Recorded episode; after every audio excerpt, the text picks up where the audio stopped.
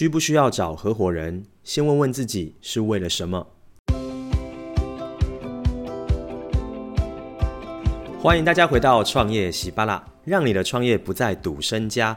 我是石刚，各位，这个系列呢是创业新思维。那我会认为有好的思维，才会让你的创业道路更加的顺遂。根据呢美国 CB Insights 的调查指出啊，企业呢倒闭的第三名呢有百分之二十三就是用错团队。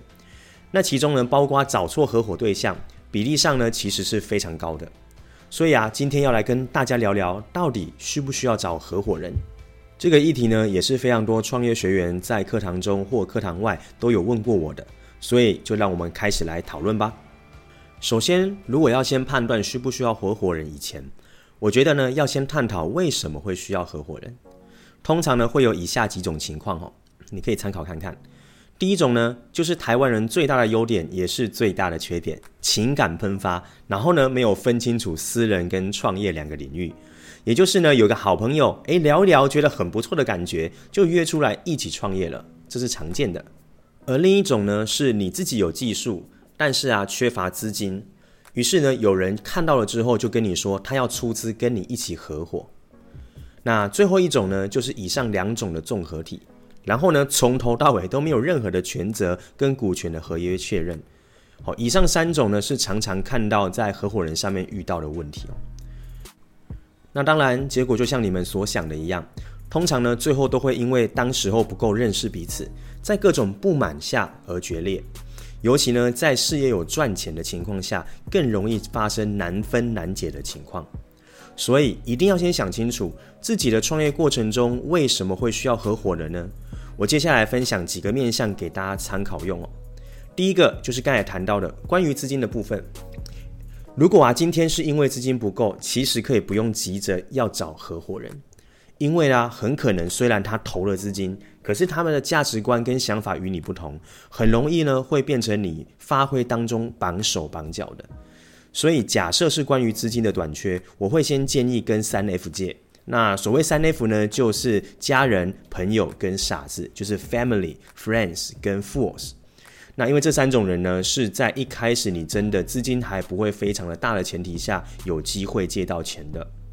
好，那不然呢，就是你可以去做清创贷款，那我认为会更快。因为啊，想一下哦，既然都要创业了，除非志同道合的人。否则呢，不要呢轻易把事业的决策权让出去。想想看，今天他只是投了一点钱，他没有技术。可是当你要做决策的时候，他这也要管，那也要管。很多时候呢是非常吃不消的哈。所以关于资金的部分呢，你可以做这样子的参考。那第二个部分是关于能力。今天呢，假如你对自己的评估是很清楚的，你就能盘点出自己的强项跟弱项了。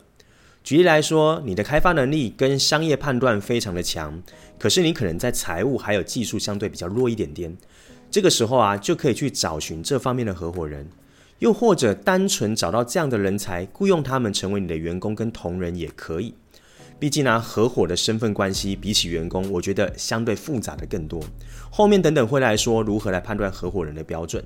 好，所以这是能力上面的一个安排，你也可以思考一下。那第三个是关于氛围，呃，我知道啊，有些人在创业呢，会挺享受那种团队一起工作啊，一起庆祝啊，一起痛哭啊，啊，甚至一起前进的这种氛围，我自己其实也非常喜欢了。所以啊，很多人会想要找人一起，但我必须诚实说啊，如果呢你单纯是这个出发点的话，我会先建议你一开始不用急着找合伙人，因为呢这个角色说真的可遇不可求啊。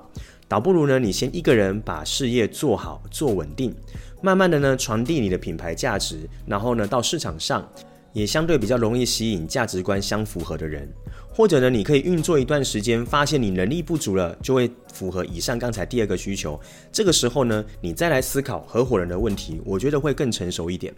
所以创业很多时候的确都是一个人度过的，我也蛮鼓励你可以先享受一下这个一个人的过程，之后呢，在团队的整个合作上，公司大起来，你才会更珍惜这个团队。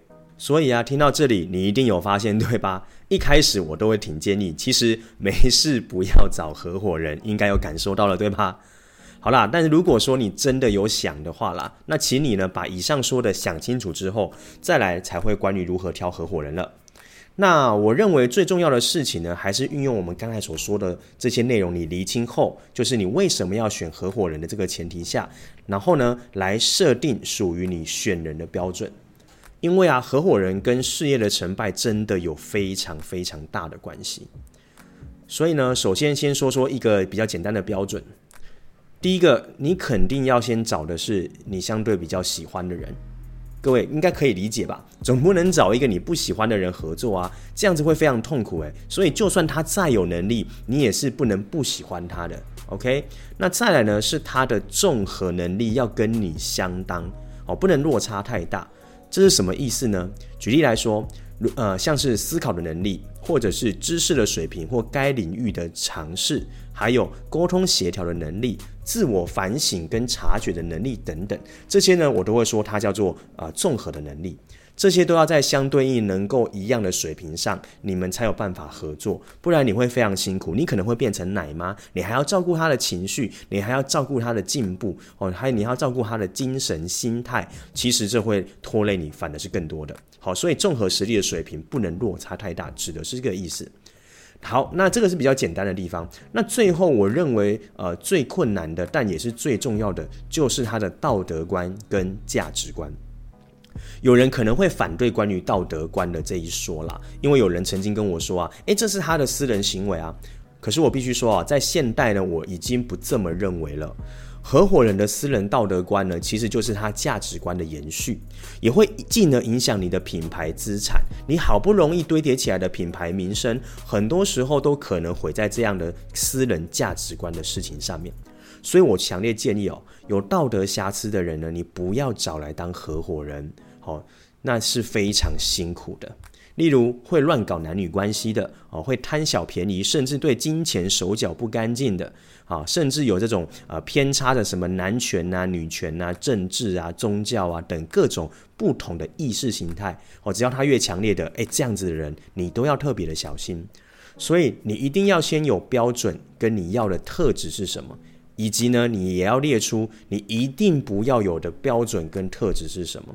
诶，各位一定不要有的，一定要把它列下来。而且我会建议你白纸黑字写下来最好，因为你一定要先列举出来之后呢，你才有判断的依据，对吧？OK，那应该要从哪里可以观察出道德观跟价值观呢？呃，这里我会建议哦，你可以从平时他的呃社群经营就可以了。例如说他脸书的经营，无论他的发文也好，还是呢他常常分享的内容也好，都大略可以知道他的价值观。再来呢，我觉得你可以约他吃饭，因为你可以从饭局中呢看出他的习惯跟价值观。例如说他会不会照顾到别人要吃什么，或者有没有吃到东西了，还有有没有没吃到没吃饱，还是他自顾自的自己点餐吃自己的东西。好，这些都是从小地方可以看出一个人的本质跟习惯哈。那接着呢，你也很适合呢，从吃饭中去跟他聊一些他对于一些其他事情的观点，因为吃饭是一个相对放松的场合哦，防备心也会比较放下来。这个时候呢，聊的议题呢，啊，你就有比较有机会听到他真实的想法。我觉得这都是不错的方式。OK，那最后我觉得啊，就是从价值观这个东西判断真正困难的东西，我觉得叫做第六感。哦，那因为我的人类图呢是一个是直觉非常强的人啊，所以我的直觉其实越来越精准哦。那这个第六感指的是什么？我觉得你可以怎么训练哦？就是前提是你要先开始接触不同的人，好，不同领域的人，好，不同习惯的人，不同价值观的人，不管你喜不喜欢，然后你要刻意观察跟感受这些人。